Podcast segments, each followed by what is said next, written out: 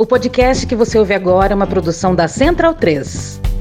Esse episódio vai comentar a entrevista do Ernesto Araújo para a BBC no programa Hard Talk. A entrevista foi toda em inglês. Tem gente que prefere ouvir no original e tem gente que não prefere. Então a gente fez duas edições, uma sem tradução e outra com tradução em cima da fala original. Então essa aqui é a versão com tradução. Se você quer a versão sem tradução, procura o outro episódio com o mesmo número no feed. Ya hay un reconocimiento y ahora vamos a ver, ahí está, en el Palacio Presidencial, el resultado y la noticia de este momento.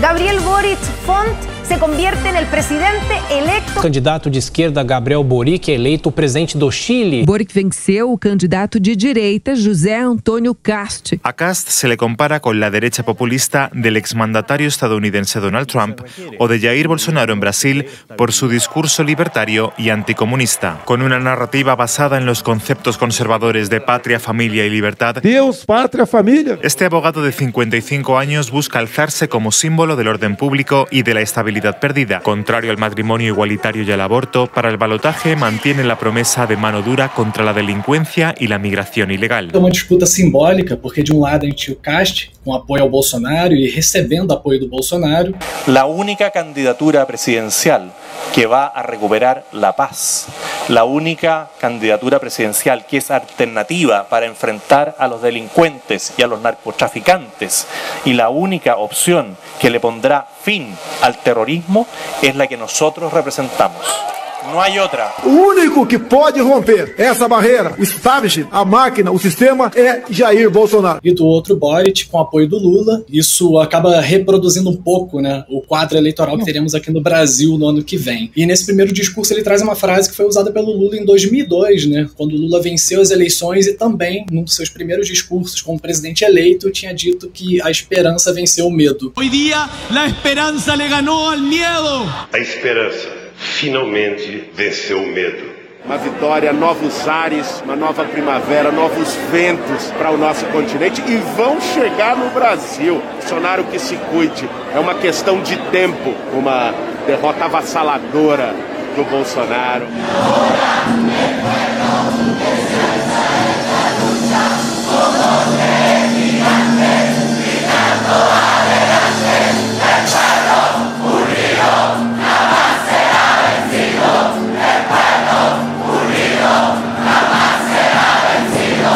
Bundão é o Jair.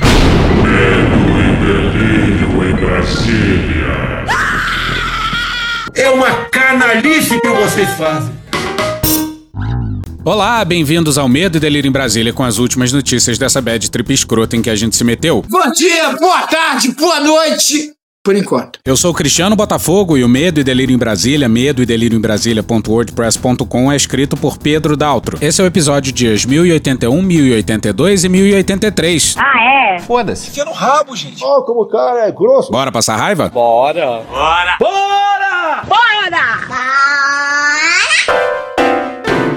Ernesto Araújo levando esporro. Então bora lá pros dois últimos episódios do Medo e Delírio do ano. Mas isso é, é enganar. Vai ter mais um episódio ainda, mas depois a gente só volta na segunda semana de janeiro. Vai ter episódio hoje, dia 20, e amanhã, terça-feira, dia 21. E acabou! Deus tenha misericórdia. Ah, sai daqui, Cunha! Vocês devem ter percebido que fomos inapelavelmente atropelados pelo noticiário.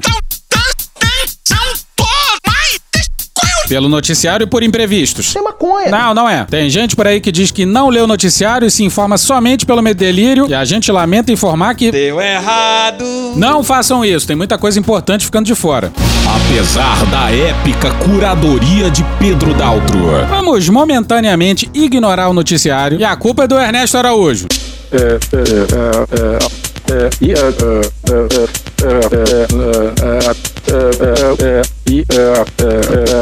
Pandemia. Há alguns dias atrás, o Ernesto foi entrevistado no programa Hard Talk da BBC. E na hora a gente lembrou disso aqui.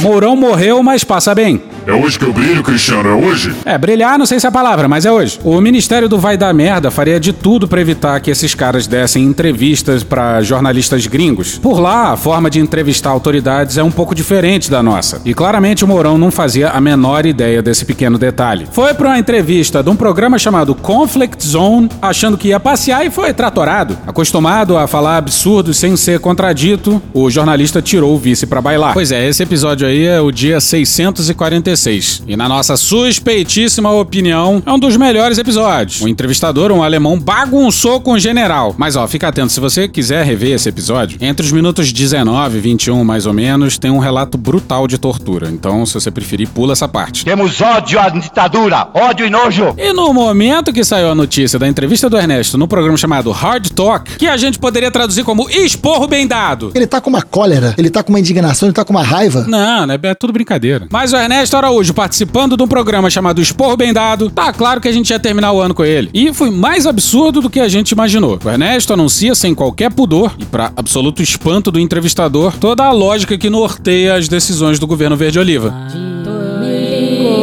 Isso na política, na saúde, na política externa, no meio ambiente, seis áreas desimportantes. Chama aí, Catra. Senhoras e senhores, a partir desse exato momento eu tenho o prazer e a satisfação de informar a todos os presentes que vai começar a putaria!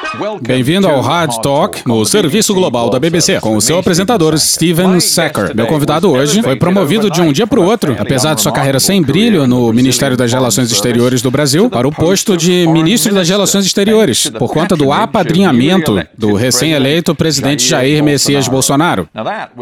Isso foi em 2018. Ernesto Araújo não havia nem servido como embaixador antes da sua promoção dramática. Caralho! Mas ele era conhecido por ser um apoiador fervoroso e ideológico do tipo de populismo de extrema direita do senhor Bolsonaro.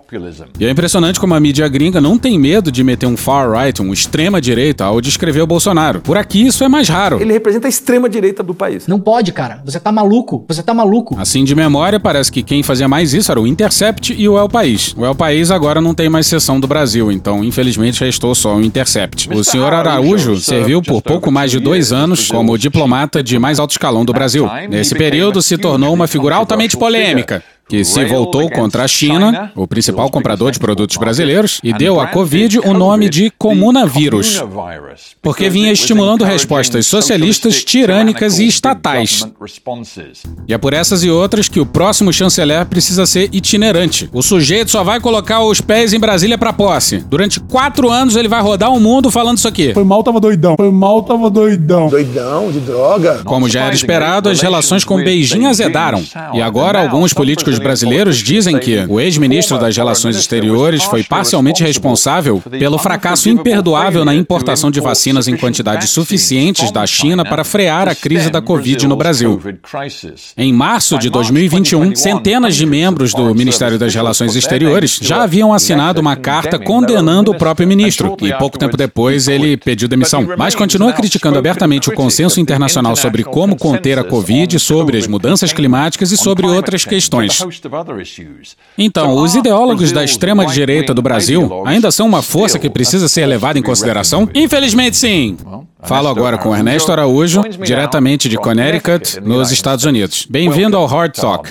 E é, nesse momento somos consumidos por uma dúvida cruel. Será que o Ernesto ouviu essa apresentação? Pelo fato dele não ter tropeçado na tomada do roteador ou pedido para cagar, a gente acha que ele não ouviu essa introdução demolidora. O entrevistador abre perguntando se esses nove meses fora do Itamaraty foram suficientes para ele reconhecer que a gestão da pandemia foi um, desastre para o governo Bolsonaro. Aí vocês vão ouvir muito duas coisas. Primeiro, ele falando que that's not true, ou seja, que não é verdade. It's not true. That's not true. It's not true. That's not true. Absolutely not true. That's not true. It's not true. That's not true. No, not at all. That's not true again. It's not true. No, that's not true. It's not true.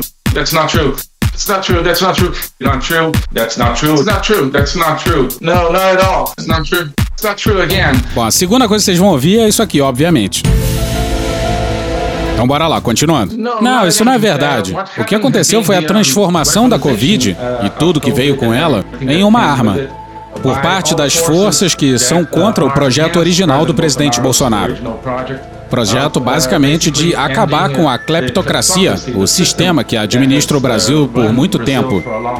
Pois é, Ernestão mandando logo um kleptocracy. E aqui vale conceituar o que é kleptocracia. Kleptocracia é um governo cujos líderes corruptos usam o poder político para se apropriar da riqueza de sua nação, geralmente com o desvio ou apropriação indevida de fundos do governo às custas da população em geral. Bom, o Brasil é um país cujos líderes corruptos desde sempre usaram o poder político para se apropriar da riqueza da nação. É assim, basicamente, desde 1500. Agora, muita gente jura que isso começou em 2003. E o PT, hein? Mas é assim desde sempre. Mas não, enquadrar o Brasil como cleptocracia não faz sentido. Pelo menos não de umas décadas para cá. Repara nessa parte da explicação sobre cleptocracia. Uma característica do roubo socioeconômico de base política é que muitas vezes não há anúncio público explicando ou se desculpando por apropriações indevidas, nem quaisquer acusações legais ou punições cobradas contra os infratores. Bom, vamos lá. Explicações toscas tem, desculpas não. Mas alguém é capaz de dizer que não há acusações legais ou punições? Pegar o mensalão e o petrolão, uma porrada de denúncias, prisões, condenações. Teve ex-presidente preso, dois. O ex-presidente da Câmara foi preso. Quase todos os governadores do Rio foram em cana. E sabe por que isso aconteceu? Porque o governo do PT deu autonomia aos órgãos de controle, em especial a PGR, nomeando o primeiro da lista tríplice, o que devia ser lei, não tradição. E até o pessoal da Lava Jato reconheceu isso. Procure saber! Agora, sabe quando se roubava loucamente e não tinha nem denúncia? Na ditadura! Ódio e nojo! Então, essas pessoas querem manter o sistema, querem continuar roubando, querem manter sua rede de subornos e corrupção.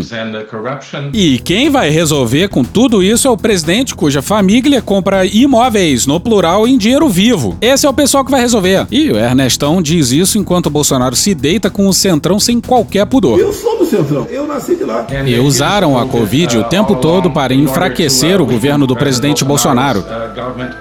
E em algum nível eles conseguiram.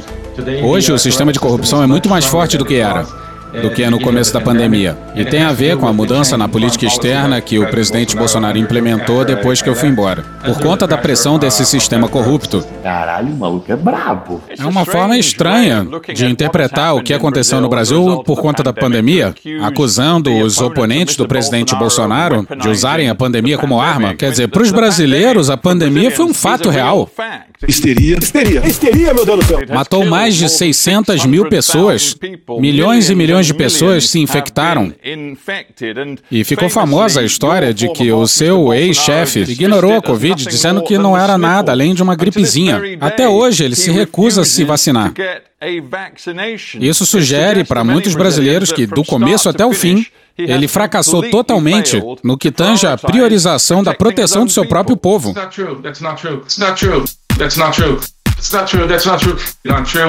Tem muitas perguntas aí.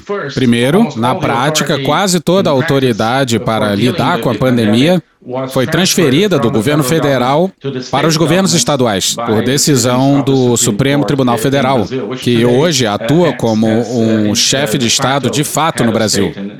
Tudo passa pelo Supremo Tribunal Federal e eles decidem tudo. Mentira! Mentira! Mentira! Mentira! Pois é, vamos lá. O que o STF fez foi esclarecer que, de acordo com um troço chamado Constituição Federal, Bradamos por imposição de sua honra. os poderes de prefeitos, governadores e do presidente são concorrentes. O próprio Bolsonaro disse isso. No Brasil, o Supremo decidiu que somos concorrentes. Aqui não é uma ditadura absoluta, uma monarquia absolutista em que o presidente é o rei e dá as ordens e ponto final. Aqui é uma república federativa. O STF não transferiu poder porra nenhuma e nem é o Head of State, chefe de Estado no Brasil, porra. O Head of State no Brasil atualmente é o Arthur Lira. E ainda bem que o STF fez isso, de determinar que eram concorrentes, porque pelo Bolsonaro ele não teria feito absolutamente nada. E o que o governo federal fez foi montar um sistema enorme, um mecanismo enorme de ajuda aos estados, transferindo dinheiro para os estados, para que eles pudessem abrir mais leitos em hospitais e coisas do tipo. E também tivemos um dos maiores, se não o maior, mecanismo implementado no mundo inteiro de ajuda às pessoas que perderam meios de vida, que haviam sido totalmente afetados pela pandemia. O entrevistador interrompe. E vamos aproveitar a interrupção para lembrar que, para os bolsonaristas, tudo que Bolsonaro poderia ter feito era dar dinheiro. É como se não fizesse parte do seu pacote de responsabilidades, conscientizar a população, evitar aglomerações, distribuir máscaras, estimular medidas de prevenção, estimular a vacinação e outras coisas básicas do tipo não falar que máscara não funciona, não estimular as pessoas a irem pra rua e se aglomerarem desnecessariamente, não continuamente falar mal de vacinas e por aí vai. Eu não tomei a vacina. Quem quiser seguir meu exemplo, que siga. Quem não quiser, que não siga. Se eu puder interromper apresentando alguns fatos. with a, a few facts. De novo, o senhor Bolsonaro é o presidente. Ele é o líder do seu país. Desde o começo, ele tentou vender ciência falsa. Ele apostou em medicamentos que claramente não funcionam. Procura o médico rapidamente, tá o coquetel Pazuello aqui, tá ok, pessoal? Até hoje, ele dissemina desinformação. O Supremo Tribunal Federal agora quer investigar algo que ele disse recentemente de que as vacinas da Covid aumentam o risco de contrair AIDS ou fazem com que as pessoas se tornem mais vulneráveis ao HIV. Repito isso para você. Desde o começo, o presidente negou a ciência. Ele fracassou estrondorosamente em proteger as pessoas do seu país.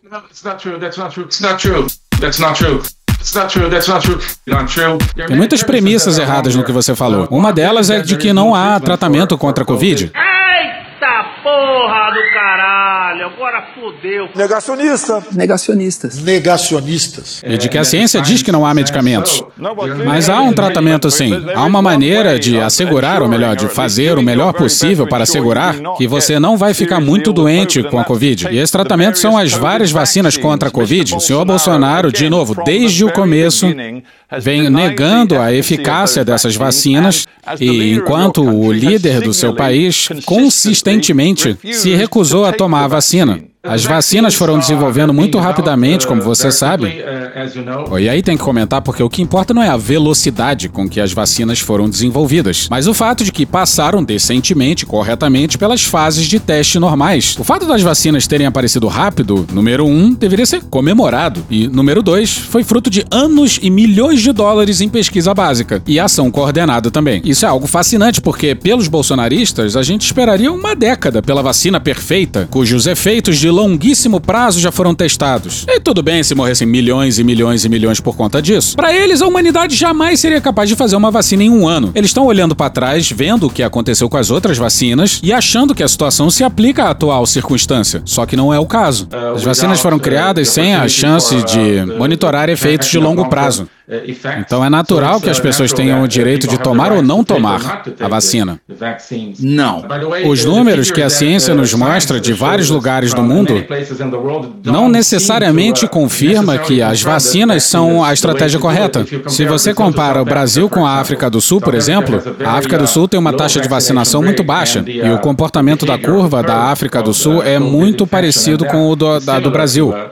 Primeiro que não. É só você ir em qualquer lugar que tem essas curvas, por exemplo, exemplo, Our World in Data e comparar que você vai ver que não é bem assim. Segundo, que as estratégias aplicadas pelos dois países são diferentes, então você está comparando laranjas e maçãs. No Brasil, casos e mortes caíram por conta da vacinação. Na África do Sul, recentemente, só parcialmente por conta disso, mas também por conta de outras medidas não farmacológicas de proteção. Isso que o Ernesto Araújo está fazendo chama-se cherry picking, que é selecionar os dados que confirmam a sua tese e ignorar todos os outros. Ainda tá cherry picando errado. Qualquer gráfico mostra isso, que as vacinas salvam e estão salvando e salvaram muitas vidas. Quer dizer, uma coisa é o mundo. Você pode chamar de negacionista ou qualquer coisa assim, mas a realidade é que a maioria dos brasileiros se vacinou. Quase todo mundo que quer se vacinar em Brasil foi vacinado. A questão é se as pessoas devem ser forçadas a receber o que, na verdade, é uma vacina experimental, porque essas vacinas não foram testadas por longo prazo. Me parece que essa é uma questão em vários países atualmente.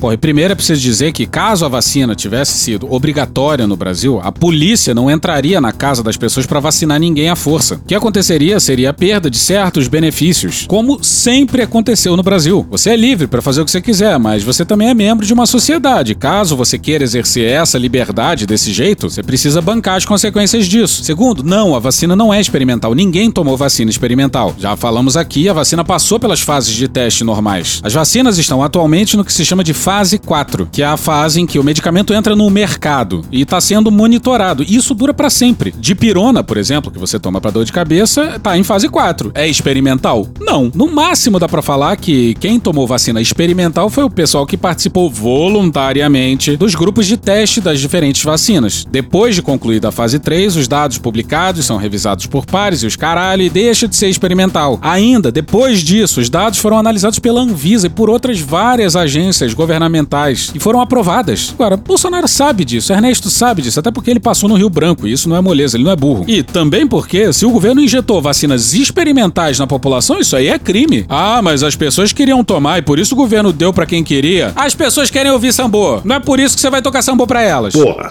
Então, por exemplo, o tratamento com ivermectina foi demonizado pela imprensa. A imprensa substituiu os cientistas. Hoje é a imprensa ou a mídia que diz que você é um cientista se você disser que a ivermectina não funciona. E você não é cientista se disser que funciona. Muitos cientistas dizem que funciona.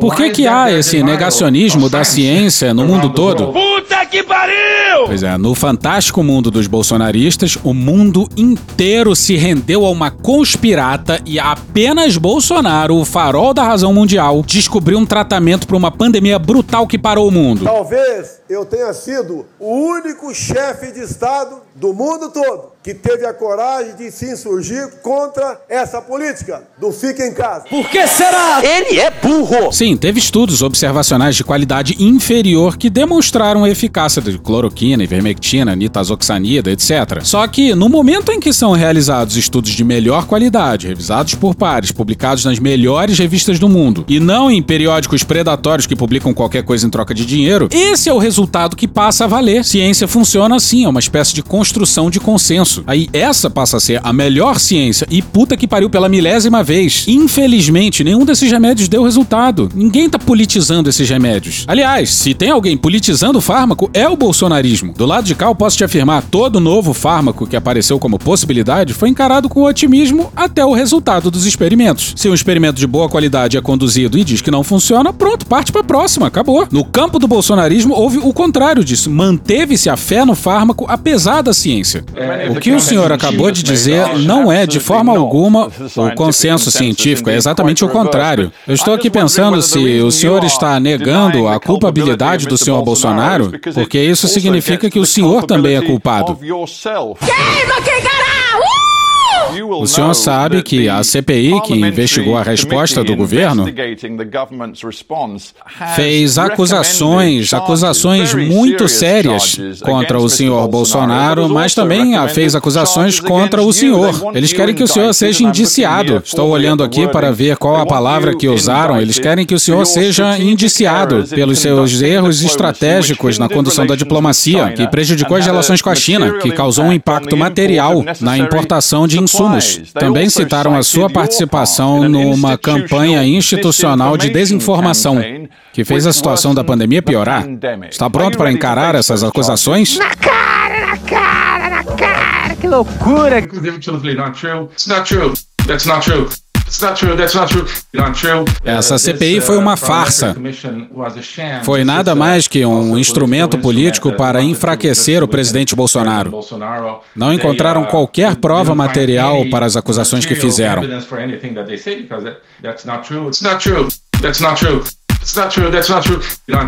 A entrevista foi basicamente isso: o gringo enfileirando verdades e Ernesto se saindo com. It's not true, that's not true.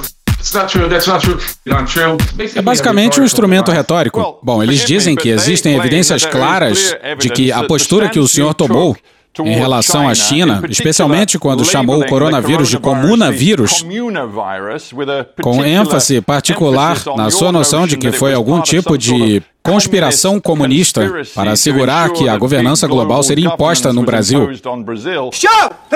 Isso, dizem eles, fez com que a China caminhasse vagarosamente na venda de vacinas e de insumos para a produção de vacinas para o Brasil.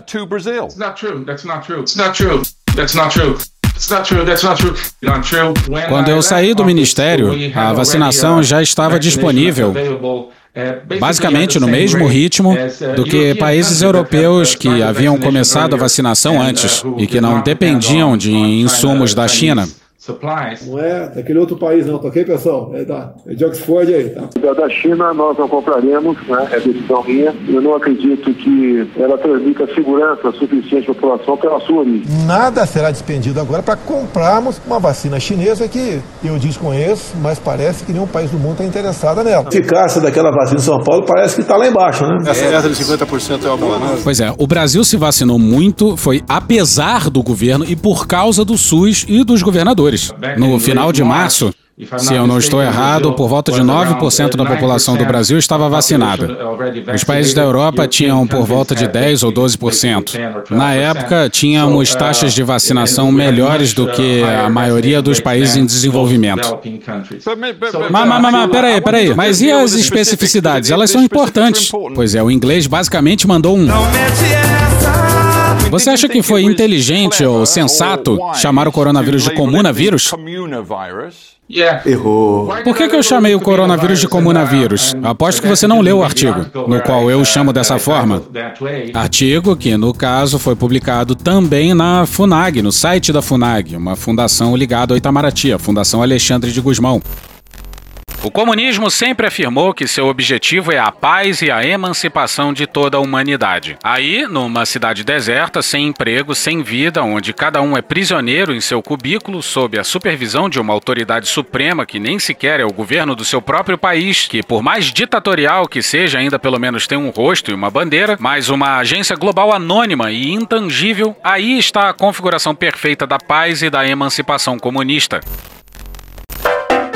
E faremos agora uma pausa para um anúncio. Voltamos em breve com nossa programação normal. Você já pensou como é que é a vida oculta dos matadores de aluguel no Brasil? Pelas notícias e estatísticas de assassinatos, a gente sabe que essas pessoas existem. Sabemos alguns nomes também, como Adriano da Nóbrega, Rony Lessa, Escritório do Crime, mas a gente sabe pouco sobre as suas histórias e como o Estado atua nesses casos. Para revelar esses e outros fatos sobre essa atividade criminosa é que o podcast Pistoleiros foi criado. O jornalista Rafael Soares passou mais de um ano desarquivando processos e boletins da PM, além de ir a campo para saber mais sobre personagens como o Capitão Adriano, um dos personagens do podcast. Pistoleiros é um podcast original Globoplay e traz histórias nunca contadas em cinco episódios eletrizantes. Você pode ouvir no Globoplay, no Jornal o Globo e no Deezer. E voltamos com nossa programação normal.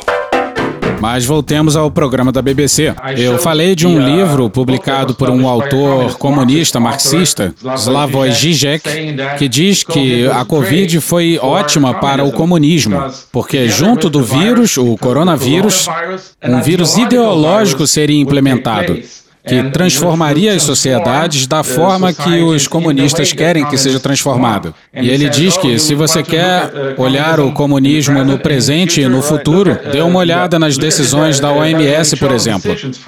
Bora para uma matéria do Bolívar Torres no dia 22 de abril de 2020 no Globo. O filósofo esloveno Slavoj Žižek afirmou que o chanceler Ernesto Araújo não entendeu a questão quando disse que ele estaria tentando promover o comunismo às custas da pandemia do novo coronavírus. Abre aspas, não quero impor nada. Apenas observo que até governos conservadores estão lidando com a crise sanitária e econômica provocada pela epidemia. Estão introduzindo medidas que até seis meses atrás seriam inimagináveis e vistas como um sonho comunista. Fecha aspas, escreveu o filósofo. Segundo Žižek, esses governos conservadores, abre aspas, estão sendo compelidos a agirem como comunistas, dando preferência ao bem comum em vez de mecanismos de mercado, fecha aspas. Esses governos estão violando as regras básicas do mercado, distribuindo gratuitamente bilhões para que os novos desempregados sobrevivam. Estão ordenando que a indústria deve produzir equipamento de saúde e admitindo que precisamos não apenas de um serviço universal de saúde, como também de um serviço global de saúde. Estão pensando em como prever fome maciça como uma consequência da pandemia, em que outra época se viu conservadores se sentindo compelidos a agirem como comunistas, dando preferência ao bem comum em vez dos mecanismos do mercado. Fecha aspas. Atenção, é agora que o bicho vai pegar. Ele claramente associa o controle globalista que acontece. Só para ser claro aqui, ele não falou sobre nenhum plano. Eu achava que as pessoas estavam sendo injustas quando o descreveram como alguém que via a OMS como parte de um empreendimento comunista e globalista. Mas talvez não seja o caso, é isso que o senhor pensa? Isso é o que marxistas e comunistas tendem a pensar.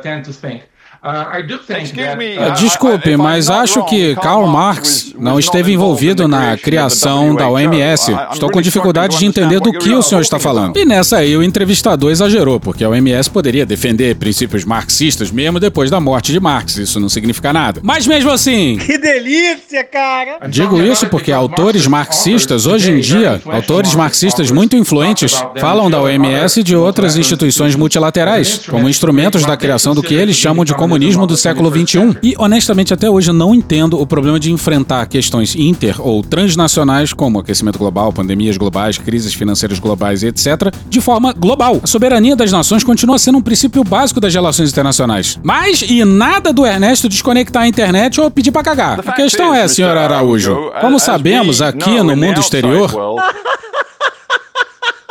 Caralho! Os brasileiros sofreram muito com a Covid. Mencionei os 617 mil mortos, mas a Economist avaliou os dados de mortalidade do Brasil e calcula que o número real passa dos 700 mil mortos.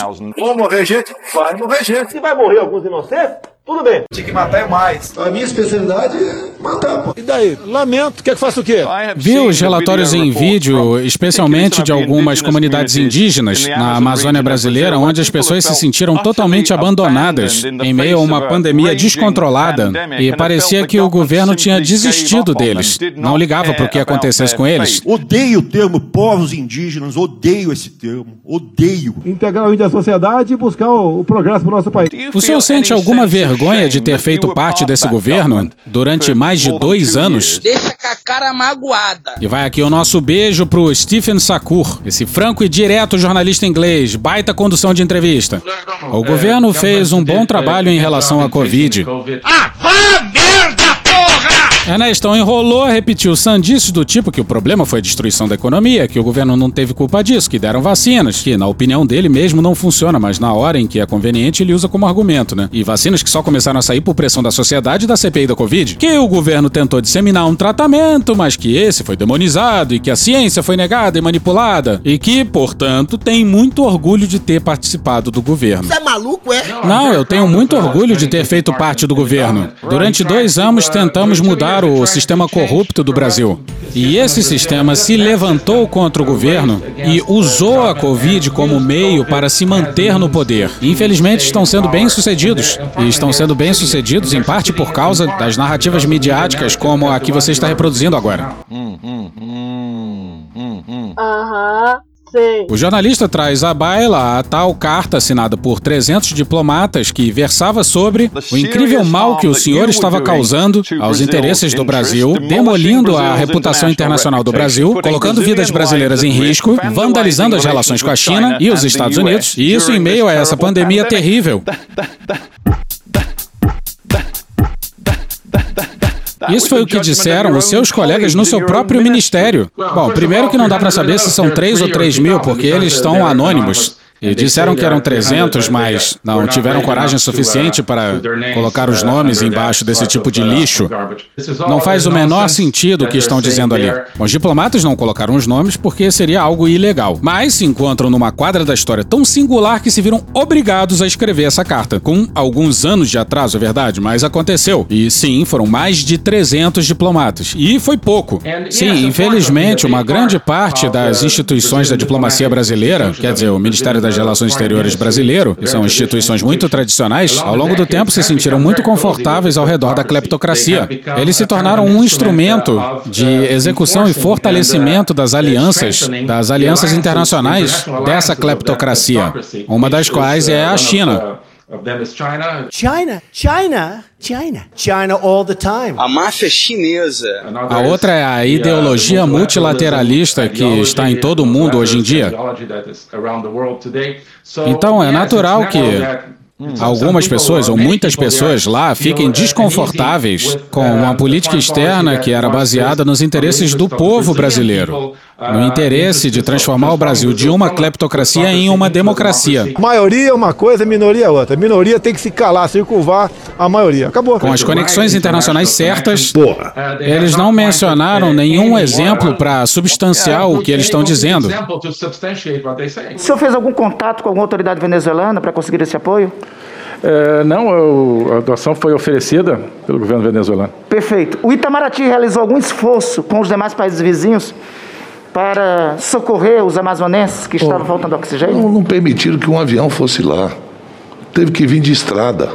Enquanto estava morrendo gente sem oxigênio em Manaus, o oxigênio vindo da Venezuela estava vindo de estrada. Um voo da FAB, se o Ministério das Relações Exteriores tivesse interferido, em uma hora aí voltava. Faço minha não fizeram isso, do... não fizeram isso. Enquanto, ministro, enquanto a gente não conseguia um voo, e o desespero era grande porque eu estava lá, um voo para ir buscar oxigênio na Venezuela e voltar, o tempo para levar esse oxigênio da Venezuela até Manaus, morreu muita gente. O Ministério das Relações Exteriores não fez contato com o governo venezuelano por questões ideológicas. Seu e até hoje eu estou esperando essa guerra, viu? Que Senhor- o Brasil não aguenta duas Senhor Ernesto, o horas. senhor confirma? Não, não confirmo. Não confirma? Então, não é, é verdade o que o presidente está falando? É, nós- O senhor ligou para alguém da Venezuela? Não, O senhor agradeceu ao gesto do governo venezuelano? não. Perfeito. Presidente, eu acho que Nessas tudo... horas todas, senador Randolph, estava indo a óbito pessoas sem oxigênio. É tudo retórica, é tudo retórica. Vamos mudar de assunto saindo da Covid. O tempo dirá se o senhor será acusado formalmente ou não, pelo que você fez no Brasil durante a pandemia. Vamos falar de outro aspecto da sua estratégia de relações internacionais quando o senhor era ministro. E aí julguemos se isso servia aos interesses do Brasil ou não. O senhor considerava as mudanças climáticas parte de uma conspiração implementada pelos marxistas culturais. Meu Deus, a gente vai cansando, sabe? O senhor disse que o dogma das mudanças climáticas tem sido usado para justificar o aumento do poder regulatório dos estados sobre a economia e para dar mais poder para instituições internacionais. Você claramente aconselhou o presidente a não assinar, por exemplo, compromissos internacionais ligados ao fim do desmatamento. Desde que o senhor deixou o ministério, na verdade, na COP26, o Brasil assinou um compromisso com o fim do desmatamento e com o reflorestamento. Então, talvez a sua ideologia tenha ficado no passado. Not at all. Sim, sim, sim. No, not at all. It's not true. That's not true. It's not true. That's not true. O que você disse é verdade. Olha só. As negociações relativas às mudanças climáticas são manipuladas para criar algum tipo de controle global sobre a economia. Hoje em dia é um pretexto para controlar o fornecimento de energia, o abastecimento de alimentos, toda a inflação que temos visto no mundo todo, a crise energética que emerge, ocorrem por conta de políticas energéticas totalmente irracionais derivadas do alarmismo climático. Sim, políticas irracionais do alarmismo climático. Não nego que é preciso estudar a questão das mudanças climáticas, mas está claro que há muitos interesses envolvidos. É a cartilha de sempre: negar que o cigarro causa câncer e ganhar tempo, negar que os combustíveis fósseis contribuem com as mudanças climáticas e ganhar tempo, negar a severidade da Covid, a ineficácia de medicamentos, a eficácia das vacinas e ganhar tempo. Só que em qualquer um desses casos é perder tempo. O jornalista então pergunta se, quando ele era chanceler, ele aconselhou Bolsonaro a não assinar nenhum acordo internacional internacional para impedir o desmatamento. E o Ernesto consegue a proeza de negar, o que confundiu o gringo. Peraí, só um minutinho. Se o senhor e o senhor Bolsonaro achavam que vocês deveriam participar desse processo, porque certamente durante o período em que o senhor era ministro das Relações Exteriores, as estatísticas mostraram um aumento do desflorestamento. Também mostraram que a impunidade relativa ao desmatamento e à mineração ilegais também prevaleceram nessas partes do Brasil em que o desflorestamento e a mineração estavam mais ativos. O senhor fez absolutamente nada nos anos em que passou no governo para impedir isso. That's not true again. It's not true. That's not true. It's not true. That's not true. Not true. Chega! Ué, O Ernesto enrola, enrola até que o senhor está partindo de premissas totalmente incorretas, que, como disse, não correspondem aos fatos. Você imagina, o gringo lá entrevistando, muito provavelmente o sujeito mais pancada das ideias da história do Hard Talk, ainda teve que ouvir um. O senhor está partindo de premissas totalmente incorretas, que, como disse, não correspondem aos fatos. Mas Ernestão não perdeu a oportunidade de denunciar as ONGs. Sempre quisemos frear o desmatamento. Mas como fazê-lo? Não é dando dinheiro para ONGs internacionais que você não conhece e que não tem qualquer prestação de contas? Tá falando sério? Ernestão também denunciou a demonização da mineração. Que porra é essa? Uma das coisas é que a mineração legal, que sob uma perspectiva sustentável poderia ser bom para a Amazônia, a demonização da mineração somente estimula a mineração ilegal. O que isso sim pode causar problemas para o meio ambiente. Por essa lógica, libera droga. E o problema é que esse governo aí dá licença legal para traficante procurado pela PF lavar dinheiro com dezenas de permissões para exploração. Acho que o senhor não está questionando o fato de que a administração Bolsonaro não conseguiu impedir a mineração ilegal, nem o desmatamento ilegal. Mas antes de terminarmos, não temos muito tempo. Ouçamos sua análise sobre a situação do Brasil na comunidade internacional atualmente. Isso faz de nós um par internacional, então que sejamos esse par. Estou tentando entender aqui se o senhor acha que a sua estratégia de relações internacionais, que incluiu um apoio muito forte ao Donald Trump e uma reprovação muito forte da China, gostaria de saber se o senhor acha que isso foi sensato para o Brasil, estrategicamente. E antes da alucinação bolsonarista, um rápido panorama da política externa brasileira. Estamos na porrada com os nossos três maiores parceiros comerciais, China, Estados Unidos e Argentina, nessa ordem. Sabe qual país está aumentando sua influência na América Latina? O México. E os caras jogam a CONCACAF. Bolsonaro tirou o Brasil da CELAC, Comunidade dos Estados Latino-Americanos e Caribenhos, e quem ocupou o vazio foi o mexicano Obrador. Claro, pela primeira vez em décadas, tínhamos uma estratégia de relações internacionais. Caralho! Antes de eu estar lá e depois que eu sair, tínhamos e temos uma política de relações internacionais medíocre, que só considera o ganho de hoje. Pois é, na visão do Ernesto, ser pragmático e pensar no futuro é, enquanto se critica a administração anterior por selecionar parceiros por afinidade ideológica, selecionar parceiros por afinidade ideológica, inclusive aqueles que defendem ideologias que você diz condenar. E nem isso está acontecendo. O senhor descreveu Donald Trump como o salvador do Ocidente. Mesmo depois da invasão do Capitólio no dia 6 de janeiro de 2021, depois que Trump perdeu as eleições, o senhor defendeu o direito das pessoas de se manifestarem e disse que era errado caracterizar bons cidadãos como fascistas. Olha, tinha vários sinais fascistoides ali, vários símbolos nazistas, incluindo as letras 6MWE, ou seja, 6 million weren't enough. Ou seja, 6 milhões de judeus mortos no Holocausto não foram suficientes. Mas para Ernesto, aparentemente são os democratas. E aqui recomendamos o documentário Four Hours at the Capitol, da HBO, porque mostra como tudo foi mais brutal do que pareceu. Parece que o senhor estava disposto a ir até as últimas consequências em seu apoio a Donald Trump. E a verdade é que ele não está mais no poder. Quem está no poder é Joe Biden. E o Joe Biden se recusou até a telefonar para o senhor Bolsonaro. O senhor azedou e intoxicou as relações entre Brasília e Washington. It's not true. No, that's not true. It's not true. That's not true. It's not true. That's not true. Para com Not essa porra aí, meu irmão! Bom, o Fernandes foi o primeiro líder latino-americano a parabenizar o Biden. E, após a eleição, foi o primeiro líder latino-americano a receber uma ligação do Biden. O senhor tem uma interpretação totalmente errada. Por que estávamos próximos aos Estados Unidos durante a presidência de Donald Trump? Porque compartilhávamos dos, dos mesmos valores, queríamos um mundo de nações soberanas e não um mundo dominado por elites transnacionais e por uma ditadura comunista como a China. A máfia chinesa. E a Nestão encerra sua lastimável entrevista defendendo adivinha o quê? O Trump era mais claro durante a sua administração. E Mike Pompeo também era mais claro sobre o que o Brasil podia fazer com os Estados Unidos e outras democracias como a Índia e o Japão, no sentido de defender a liberdade em todo o mundo. Não se desistirá do ideal da liberdade. Ernesto Araújo, desculpe interrompê-lo, mas não temos mais tempo. Muito obrigado por estar comigo aqui no Hard Talk. E acabou o Hard Talk. Que Deus tenha misericórdia dessa nação.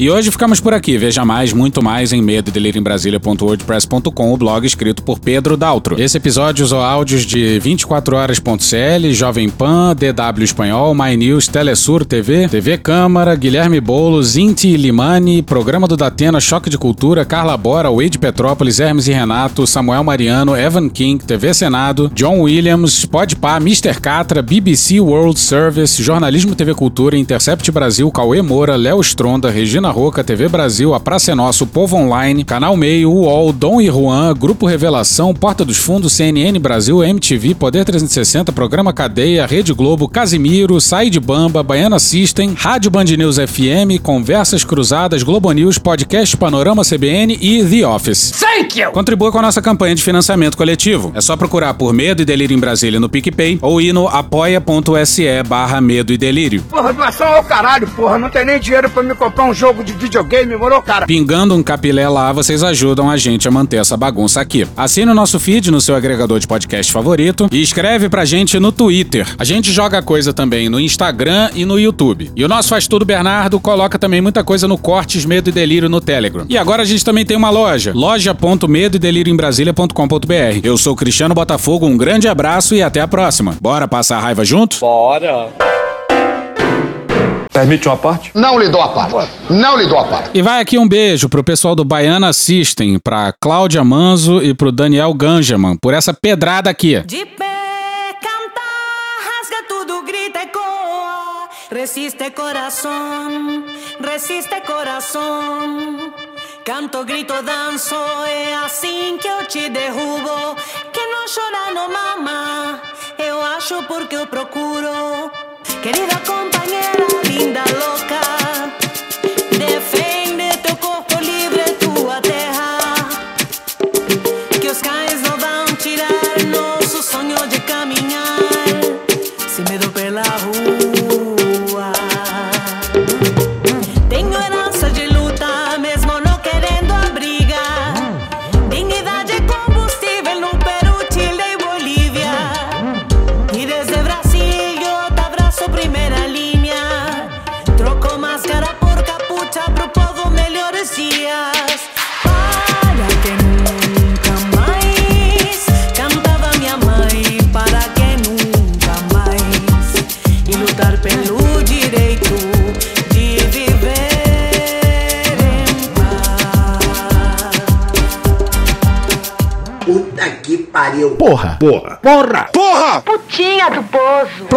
Pornô. Pornô. Paralelepípedo de crack? Paralelepípedo de crack? Paralelepípedo de crack. Presidente, por que sua esposa Michele recebeu 89 mil de Fabrício Queiroz? Parte terminal do aparelho digestivo.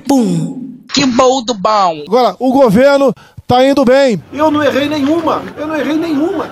Zero. Porra. Será que eu tô errando falar isso daí? Não tem como não dar errado. Vai dar errado. Tem tudo para não dar certo. O cu dilatado.